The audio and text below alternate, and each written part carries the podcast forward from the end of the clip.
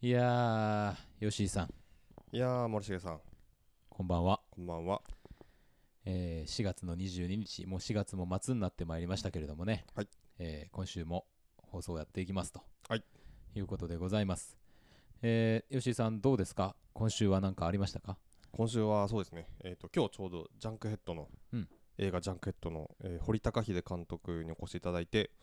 KBC シネマで舞台挨拶がございます吉井さん、なんか司会される。そうなんですよまあ今これしゃ先に収録してるんでこの後うん。ちょっと言ってですねいろいろお話伺ってこようと思っておりますいやー、それまたね、楽しみですね。楽しみですね、はういんちょっとさ尺はね限られてるんですけど先にサイン会やってってちょっと珍しいパターンでなるほどね。はいああ、そういう形なんですね。そうなんですあよーあのー堀監督は大分県の出身でいらっしゃる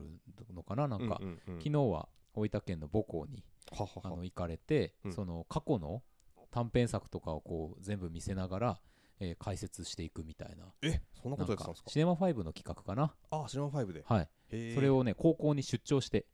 あシネマ5の企画でその母校に行ってそうそこのへー体育館みたいなとこで上映しながらあの喋るっていうなんか写真をちょっと見ましたけどもへなんかめちゃめちゃいい企画だなと思ってえいいっすねなんか芸術系のうん高校なるほどねあだそうなんですよ、あー、うんじゃあもうみんな興味津々だわそうそうそうそうだからいやははははすげえいやそんなねうん幸せなことないぞっていううん話だからうん、うんうんいやー素晴らしいなと思ってなんかそういうね母校への貢献の仕方みたいのもうんううあるんだなと思いましたけれども、いいですねね楽しみですねはいジャンクヘッドはえっとまだしばらく上映やってるんですかそうですねまだしばらく、うんもうちょっと続くと思いますねぜもうひ一ヶ月もうすぐ1ヶ月なんですけどいやなかなかミニシアターで1ヶ月続くことってまたなないんで、やっはいぱすごいですねそうですごよいね広がりを見せてるなと思いますけどまああのーストックブラザーズ・ザ・ワールドでもプイプイ・モルカーやりましたけども、うんうんそういうまあストップモーションアニメうんのジャンルの一つで今も世界的にもうん注目を浴びていくというところの,、あの方でいらっしゃるわけですけどもねこれはまあやっぱりその一人でやった、まあ、その途中からねそのいろんなスタッフがちょっと増えて、まあ、それでも通常の制作体制からしたら圧倒的に少ない人数でこれ作ってるっていうところ、うんまあ、でも基本はその監督一人でほとんど全部やったっていういねやすごいっすよね、本当ですよなんかそれがどうやって可能になったのかってそういうことがねそうなんですよね特にその,、まあ、そのほ本人ご本人はその何か勉強とか別にしてたわけじゃないし、うんまあ、映画が多分お好きだったっていうことではあると思うんですけど、うん逆に言うとそれ以外別に何もないところから確かにこれね作ってっていう、まあ作り出すのはまあできできたとしても、うん、作り切るのって難しいじゃないですかいやそうですようんうん、だからそこをちょっと聞きたいなと思って確かにねよく心が折れなかったなっていう、本当ですよ ねだってさ、うんそのまあ当然ねうん時間もしっかりかかるわけだし、うんその中でさこうあもうちょっとやめたいなって思うような壁にもぶつかることあるでしょうからうんうんそういう中そうそういう時にね、うんどうしてるんだみたいなこととそかう普通に聞そきうたそいうそうそうなんかなんかそういう時になんかこう背中を押したものがあるのかとか、んっていうのをちょっときね今日聞きたいなと思ってるんですけどいやいいですね、うんいいまた TT になりそうでななんかなればはいいいなとい思やっいてまやすいや素晴らしいはいはいまあということでもう今日は早速いきましょうかねはいでは参りますよはいストックブラザーズ・ザ・ワールド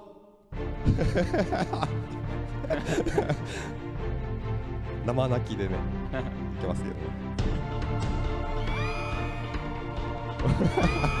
はいはいはいはいはいやいやいやはいはいはいはいいどうもこんにちはありがとうございますおはようございますお昼かはらおはようございますいはいはいさあということでございまして、うんえー毎週木曜日夜8時30分から放送しておりますカルチャーキュレーションダバナシプログラムストックブラザーズ・ザ・ワールドはいお相手はストックブラザーズブラザーは森重裕介とブラザー2吉井陸斗ですはいよろしくお願いいたしますはいよろしくお願いいたしまあす今ね吉井さんに生泣きに聞こえた理由を僕気づきましてあ吉井さんの方にね、うんあのねエコー送ってなかったあじゃあかかってるんだ多分かかってるあなるほどねうんああのー僕には今完全にあのドライで聞こえてたん でそれでちょっと爆笑してしまったわけなんですけどええええい意味が伝わってないかもしれないですねええ聞いてる方にはねそういうことでしたああのーなるほどうん、僕もなんかあドライだったかなっていうふうにあの思い直してしまうくらい騙され て 完全にあの素の声だったからええええちょっと笑っちゃいましたけどはあいということでございまして、はいえーね、今日もお聞きいただいてありがとうございますりよがとうございますなんかねあの先週の回とかも結構たくさんの方に聞いていただけているみたい本で、当にありがたいです非ね常に嬉しいところでございます。まあぜひね、あの今週もお付き合いいただければというふうに思うわけでございますけども、なんかあのさあのー聞いてる地域とかうんこうまあ見れるじゃないですはかいこう分析でで見せてもらったんですけどなんか東京で聞いてる方が結構多いというそうそうそうそうそうそう完全にさやっぱ僕らの周りの、まあ、知人というか、うんその福岡なんですけど、そのでやっぱりその、ね、直接話す人がやっぱりたまに言ってくれるんで、はい、もうちょっとやっぱ頭にあって話してるんですけど、うん全然知らない方がやっぱ聞いていただいている可能性がっうんていうかそういう方が多いのうかもしれない、ん、むしろ多分ほとんどの方が我々のことを あの知らない状態で聞いていただいてるっていうことでですよねちょっとそれをさ、もうちょっと頭に入れないといけないよなとい思やそうですね思いましたいや申し訳ない限り ですよ本当にね本当になんかねもう地元の話ばっかりしてねみ本た当いな、にねすいませんねってい映う画このとですけ話いれどつまで経ってももしないしみたいな、はいはいはい、はい、あのそうだそうだ映画の話で思い出したけどうん一言ね、あのー言っておかなきゃいけないんですけど、はい先々週、うんあのメールをいただいておりまして、うんあのリクエストでね、はいあの子は貴族うんっていうのをあのやってほしいっていうふうにもう非常にありがたいことに言っていただいていたわけなんですが、はいえー来週やれればなということで、はいえーちょっと準備をしておりますので、はい、なかなかね来週こあのちょっとタイミング合わず見れてないみたいなとこもありますんそで、はそうなんですよはいあのーでもねせっかくいただいたリクエストですから、はいあのもちろんですあのずっと頭にありますし本当ですよ、はいやるつあし来週こそやりたいと思っえてーます、別にね貴族ぶってるわけじゃないですよ、僕らはね貴族ぶるあの子は ね貴族ですからはいはいはいねそうですね。ははいい、ということでございます。はいもうあ早速もう今日どんどん行こうと思うんですけあど、わいいかでりますしか。たはい。はいいいですよ行きましょうかなんなんかありますかなんかいやおまあ話しいたい。やいいいかないいか。 大丈夫かないやも行うきましょこれかをね早くやりたいなっていうふうにあはい思っ早くてやりいるわけでございますよ。はいえー今日このコーナーでございます。はい。教えてやる。るまず貴様はこの星の人間ではない生まれは博多南駅前ビル。誇り高き全宇宙一の強戦士族サイヤ人だ漫画御殿開門 よ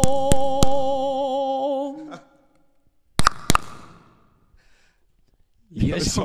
いい 声伸びてましたね声が今日は伸ばしていきました よ。はいということはでいございまして、2回目でございますが、えっ、と前回ねちょっとこの泣きがさ、うん我々の中でも不完全燃焼感があったということでそうなんですよまあ今あのあだこうだと言いながらですそうね熟考しまして、えー実行しまして、えー新しい泣きで、えー改めてスタートいたします、えーはい漫画のね、えー漫画を読んで我々が、まあ、恐れ多くもですねあのいろいろなダバなしを繰り広げさせていただくという、うんそういうコーナーでございます、はいえーこ今日の漫画は漫画5点を、えー取り抜けることができる のかっていうかねで熟考してこれかっていうのを思ってるかもしれないですけど、ええええすいませんね 僕らはねうんすごい気に入ってまして、いやそうですよえーまあ聞いて分かった方もいらっしゃるかもしれませんが、はいえードラゴンボールより、はいラディッツさんのですね、はいえー名言をいただきました。はいはい、ありがとうございま すあ。りがとうございますでは、えー今日のはい漫画はこちらです、大ダーク。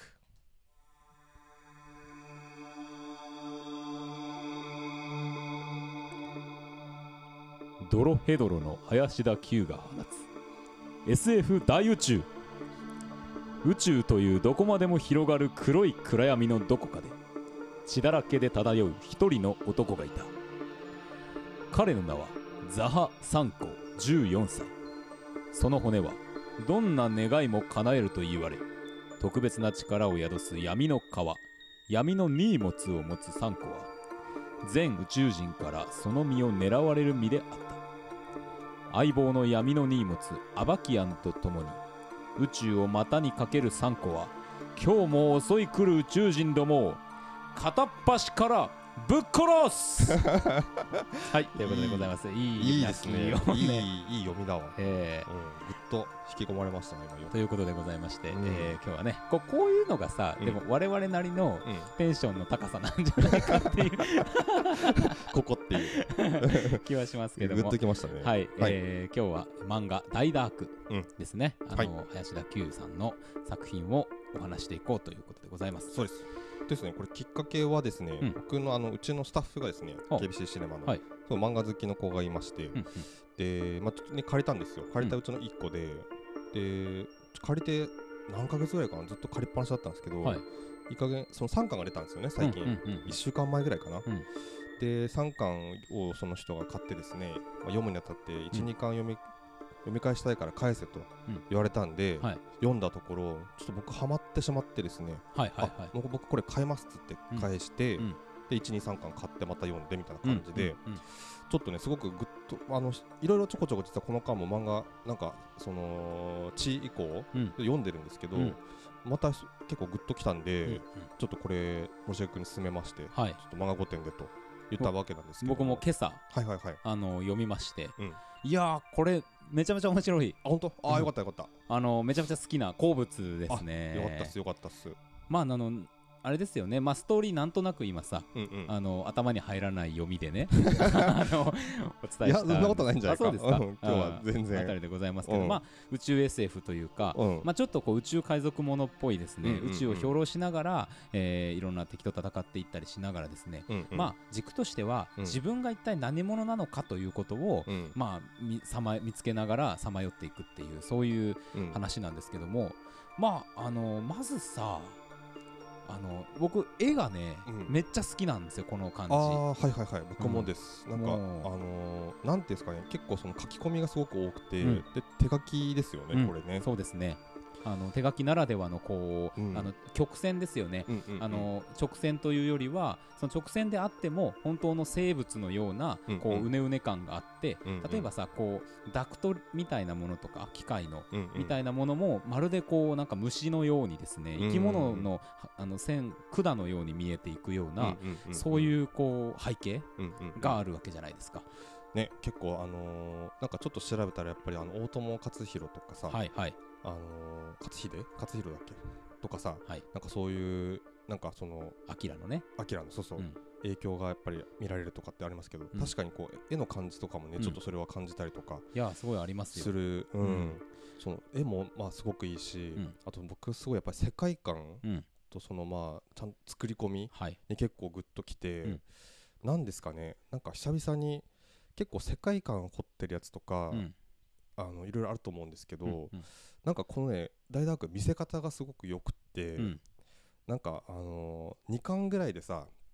あのあああとなんかちょっとゲームっぽいところがはいあって、うんあのー買い物でね出てくる、えっと、店谷ボックスっていう、まあはいはこい。の キャラクターの名前もすごく面白いんです面け白どいですね。その店谷ボックスっていう、まあ、なんかそのいわゆる商人みたいなやつですね、うんうんが出てきてさいあの骨えー、と人間の骨というかですね、うん生物の骨みたいなものはこの世界通貨になってるんですけど、うんまあ、それを持って行ってその商品でそこでね、まあ、交換というか、うん売買するんですけどその時にさその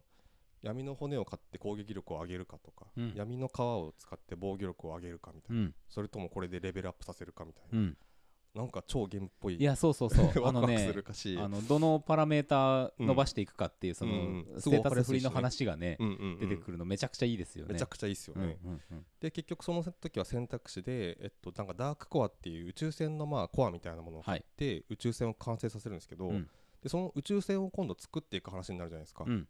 今度またその宇宙にあるそのもうちょっと大きい商店みたいな、うんまあそまたその設定もすごい面白いんですけど、うんあのそこに行ってあのなんだっけベッドとか買ったりするじゃないはでいすか、はいはいはいはい。で今度出来上がって宇宙船の中をこのその宇宙船のなんていうのかなあの宇宙船の主みたいなさはいはいはい。今子犬みたいなのがいるんでますあけど、 AI がね、あの AI 宇みたいな宙船いろいろやってくれてんだけど、うんうんまあその分身みたいな子犬がねそうそうそうそ出てうくるんですよね。でその子犬に連れられてあのこっちの部屋にはこれがあってみたいなのをこううん見ていくところとか、なんかねなんかしあの子供の時僕結構あの図解みたいなのがすごい好きだったんですけど、はいなんかああいうのをこうなんかこう要はこう建物の断面とかをこう見てさ、なんかここにこれがあってみたいなうんうん。そういうのをなんか、あのー小回りがすごくそこもうまく面白くてそうですね。うん、すげえワクワクする感じで、本当本当あのね選択肢というか、うんそのいわゆるさ物語上の伏線ではなくって、うんいろんなそこから枝葉を、うんうんあのー勝手に想像していけるような、まあ、うん今の部屋もそうだし、うんうんアイテムもそうだしっていうさ、うんこう可能性みたいなものがもう無数に散りばめられてるじゃないですか。うんうんうんでもそれがあるからこそ、うんそのそれを担当してるキャラクターとのコミュニケーションがうんまたこう豊かになっていくみたいな、うんうんうなんかねわすごいなんかこれゲームをうんゲームシステムが好きだから入れてるっていうよりはそのゲームのその機能漫画に入れたらこんな風に言豊かなコミュニケーションになるんだってういうんうんのをね、うんうんやってくれてますよね。そうなんですようんうね、っんうんうんていう感じでなんかその世界観とその説明の仕方というかその世界観をこちらにこう提示する方法うんとかすごくこういいし、あとやっぱキャラクターの魅力がいいですねものすごく、めちゃくちゃいいんですよね本当にいいですね結構その話はまあストーリーを聞くと結構暗い感じの多分、うん、まあ、タイトルもあれだしえその絵柄もね、うん絵柄というかそのデザインはい結構まあこ怖かったりとか、うんまあ、一見すると思うんですけどめちゃめちゃねキャラが明るいんですよね、うんポそうッなんプでですよあの主人公はあのーまあ、じ自分の骨は取ったらなんかその、まあ、願いが叶うって言われてる人だから、うんみんなにこう殺されにかかるんだけど、うんまあ、本人はね至って明るいというそうなんですよ 底抜けなんですよ底抜けもうに本当明るいだからなんかとちょっとさ展開的にはちょっと暗くなるかなと思ったけど本人ケロッとしてるみたいな感じで、うんこう話が重くなんないんですよねそうそうそうそうそうそうそこもねすごくいいし、ほぼ不死身だしねそうほぼ死ぬしね そうそうそうそうあ死ぬと思っても生きてたりとかね、そうそうそうそうそうそうめっちゃいいんですよいやーいいですよね、うんなんかねこうそういうさあのストーリーとか、まあ、キャラクターとか絵とかとかもいろいろやっぱあるけど、うんそのなななんつった何言おうとしたかちょっと忘れちゃったんですよ今喋りながらねまあでもなんだっけなえっとねあの私島田ですっていうキそャラうクタそうそーうが名前ね 名前もいいし、うんこいつのキャラも最高なんですよね本当なんにかあのまあすごくあでそうすごくねあの突拍子もない感じに僕はちょっとそういうもしかしたら結構そのなんていうかな尖りすぎてるのかなと思ったんだけはいどはいはいは結い構このなその前のなんか僕ドロヘドロを一回だけだいぶ前に読んだことがあって、はいでその時にちょっとなんかとっつきにくいなって僕最初思ったんですけど、はいでダイダークもちょっとそういう印象を持ってたんですけど、うんえっとですねすごいあのうまいことやっぱバランス感覚があって、うんうんそのキャラクターとかがやっぱりこうねあの多分読んだらほとんどの人が結構好きになるんじゃないかってそう思思ういよまうすなぐらいうんそうあのーみんなこう変なやつで変わってて、うん独特の価値観を持ってるんだけど、うんでもやっぱりこう憎めないとこがあったりとか、すごいキャラクターがねいいバランス感覚があるんですよね。そう思いますよでこの島田ですとか島田ですってあの、まあ、この宇宙で死神って言われてるやつでほとんど無敵でこいはいつ最強キャラなんですけど、うんまあ、味方にいてですね、はいはいはいでこいつがねあのまたね超いいやつでねいいやつですねあのいいなんかその人間性がいいかどうかはちょっと分かんないけど、はいキャラクターが超よくって、うんあの本人もねあの漫画の中で言ってますけどあのいろいろ豊富な知識があるし、うんあの容姿はいいし容姿はいいし、めちゃくちゃ強いし、うんあと楽しい心があるみたういなんね、うん俺そうにはそう楽しい心があるってあれめちゃくちゃ良かったですよめねちゃくちゃいいですよねそうそう そうそそううそうそうそうだからねなんかこのキャラたちがこの世界で、まあ、そのそそれぞれなんかその、なんだろうな、まあ、楽しくやってるっていうかこの世界をこいつらが楽しんどるなっていう感じのをうん見てるだけでなんか楽しいっていういか、や思いますそうそうそうなんなんでですかねなんかこの作者が結構やっぱりそのすごい好きなもの好きなものだけを書くっていうこだわりがあるらしくって、で多分それがねいい感じにこう伝播してるような気がするんですよね。なるほどねなんかそのなんかすごい楽しんでるんだろうなっていうのがこっちも伝わってくるっていうか、まあキャラクターのその何ですか性格とかうんあの自体にもうんその熱量みたいなものがちゃんと乗っかっていうんうんてうっんていうねねそうだねうん多分ねしかもそう思い出したんだけどうんそういうキャラクターがさうん、いっぱいいるじゃないですかはいはいはいでそのなんか気持ちよさというか抜けの良さみたいのを感じさせる一つがうん多分ねなんかセリフでうんうんあんまりこう何往復も会話しないんですよねこの人たちはいはいはいはいなんか独り言で終わってもおかしくないようなことをそれぞれがずっと言ってるっていう感じで、うんうんうんでおあのほぼリアクションで終わるはいはいはいはいリアクションとツッコミでほぼ終わっていって、どんどんどんどん話がいくから、うんそのもちろんさそれぞれの背景があるしそこ知れない何かがあるんだけうど、んうんうんそれはさそのいろんなこう物語上の描写でちゃんと奥に見せていて、うんうん彼らの会話自体ではですね特になんかいろいろ言ってないっていうとこがうんうんまためちゃくちゃいいと思うし、うんうんこれさなんかちょっと俺ブラック・ジャック読んだ時と同じ感覚だったんですよ。あーあの手徹塚子治虫様のの、うんブラック・ジャックとかも、うんまあブラック・ジャックは割とまだ話しますけど、うんなんかねあの昔の漫画のリズム感、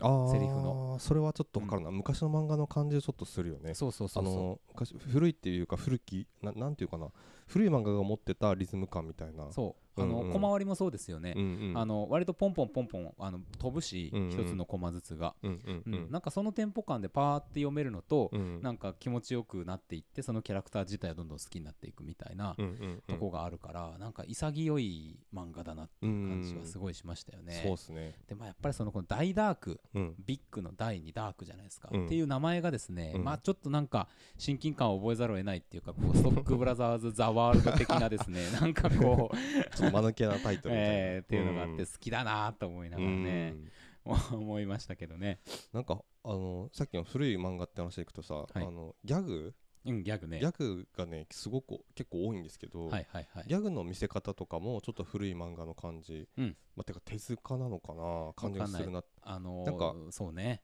うなんかその後ろの方でなんかなってるとか、はいはいはいはいでツッコミが特にいないんですよね、そうなんですよ、うん、あのー、ほらあのい荷物のさ、うんえーとアバキアンアバキアンがさうん一人でやってるもんそうそうツッコミはそう そうそうかわアいキそアうンにぐら いでそれがまたいいなと思ってねねうん本当ですよ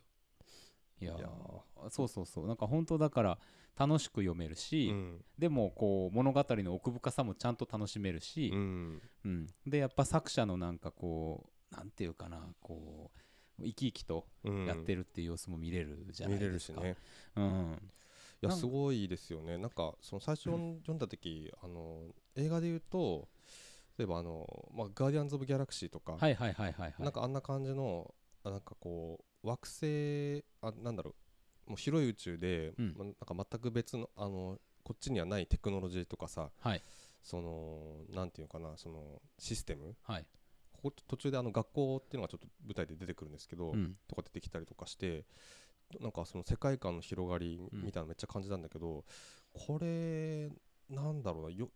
なんかここのジャンルでもよくその新しい世界のものを作るってなかなかね自由な分すごく難しいと思うんですけど、うんなんかこれだけ説得力ある全く新しいものをまた見れたっていうあの、このこのジャンルで見れたっていうことがねすごくねう最初う嬉しくて。本当ですよね。うんまあキャラクター造形とかそういうなんかこう武器装備みたいなとこも含めてなんかね、うんうんうんそのオーセンティックなさ、うんあの良さっていうものはうんもちろんしっかり踏襲しつつ見え方としては新しいっていうのをさ、うん徹底的にやってるじゃないですか。うんでしかもさなんかちょっとね性別を超越してる感じがうんうんどのキャラクターもするのが俺めちゃくちゃいいなとあ思あって、ねそうですね確かにそう確かになんかまああからさまにさその島田ですとかもうんなんか性別を超越してるっていうキャラクタうーんですけど、うんうんうんまああの主人公とかもさ、うんサンゴかとかもねなんかちょっとそんな感じもするし、そうだね確かにねうんなんかその辺のこう今の我々が生きている現代のレッテルとか、えっとアイデンティティみたいなもの、みたいななものがこう剥がされてるっていう感じがするし、それがこう皮をかぶるハグみたいなことともなんかちょっとリンクしてるような気もするし、うんなんかそういうあたりもなんかすごくいいまあもう至極現代的なあの漫画なんじゃないいかっていうふうには思いましたけどうね。んうん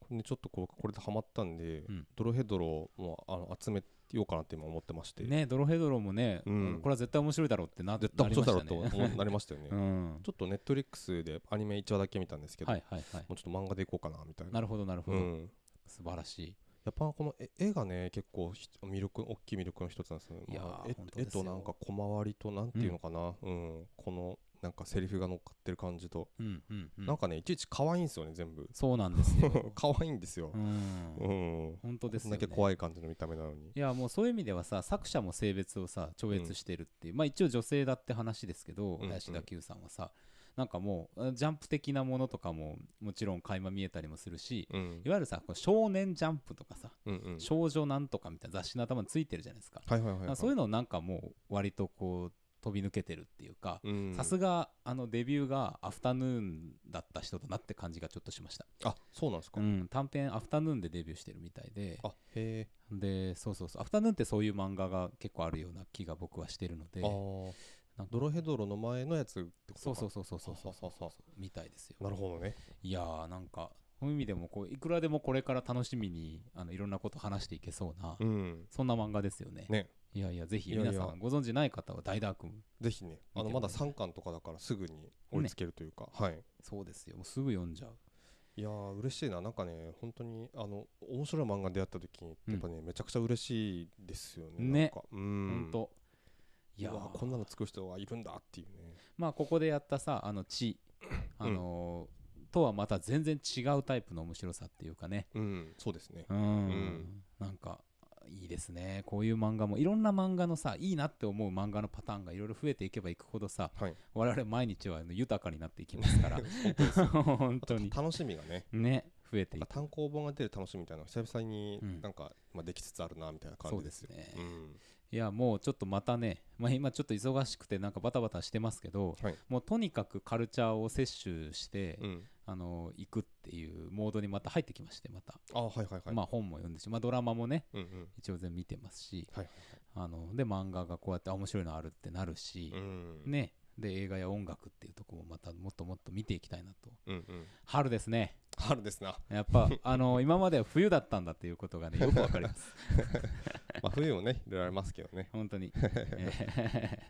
ー はいなんといかうことぜでひねいろいろ漫画ってさでもほんとめっちゃいろいろあるじゃないですかありますねなんかねおすすめがあったら教えてほしいなってぜひ思いまあすのーおすすめの漫画、えーそれから今日のお話に対する感想、うんえーそしてですねまあ漫画でも何でも構いません、はいあの日頃のひょんなことでもいいです、うん今日あの散歩をしていたら、えー犬の糞を踏みましたとかなんかそういうことでもいいんですよ はいあのぜひねメールはストックブラザーズ数字の9、アットマーク Gmail.com までお送りくださいお願いしますということで、はいこれはまああのまあ一応決済しましょうかそうですねはい、はいあのー、5点ではありますけども決済していこうと思あいまの5す点ですねはい、はい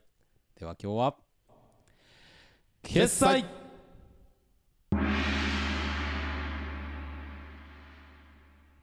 はいいやいい感じですよ、はい、ということで、えー今日も会長にこのコーナーに参りたいよというふしうに思います今日の英単語よいしょ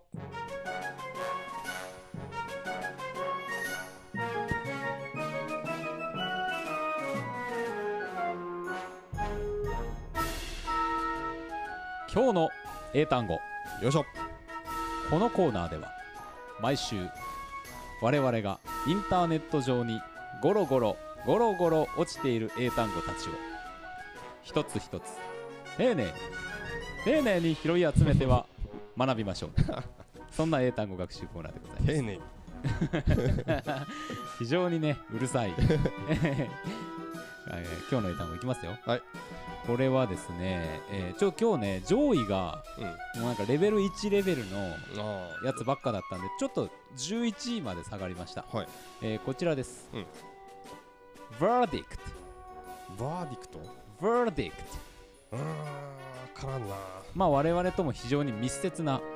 えーあそう意味を持つ単語ですね、バーディクトうんストックブラザーズ・ザ・ワールドで、あのうん言ってもいいぐらいの単語ですななんすか